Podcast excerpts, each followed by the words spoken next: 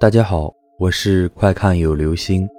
今天的故事叫做《死去的同学在网上出现了》。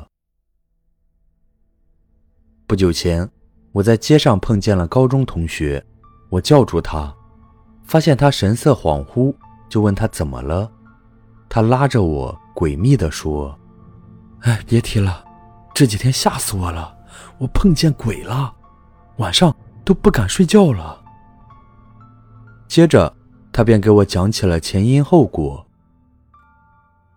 原来是这样的，他一直玩网络游戏《传奇世界》，有天晚上睡到夜里十一点多没睡着，便打开电脑玩了会儿游戏。进游戏没多久，在城外转悠的时候碰见一个熟人，那是他小学同学小李的号。于是他们便聊了起来。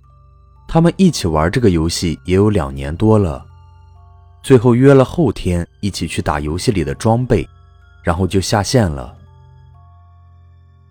第三天下班的时候，碰到他另外一个小学同学，这个同学见了他就说：“哎，你知不知道小李出事了？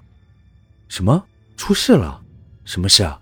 开玩笑，我前天在游戏里还见他呢。”约了今天去打装备，说的那个小李就是前天晚上在游戏里面见到的，所以他当然不信。不可能，他上个星期二在郑州出车祸死了，你怎么可能见他？他觉得心里发凉。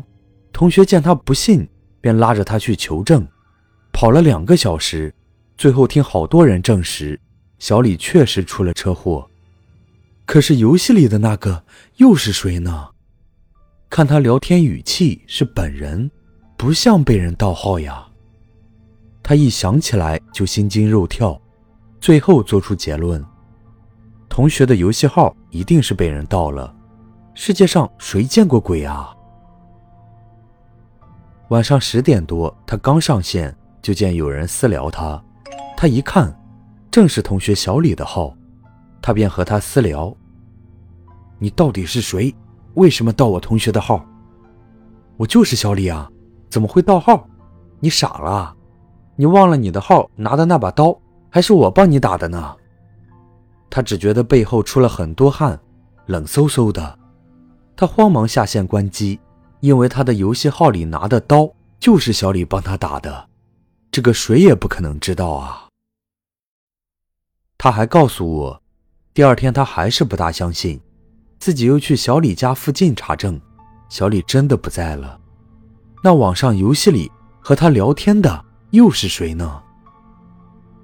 我看着他呆呆的眼光，安慰他：“别乱想了，世界上根本就没有鬼神的，你一定是想的太多了吧？”“怎么可能？真假我分不清啊！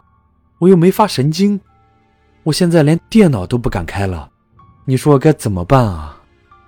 他说：“我无言，因为他不是开玩笑的那种人。”看着他低着头，匆匆忙忙的走了，我心里想：难道真的有灵异世界？难道黑暗势力能跑到网络上去？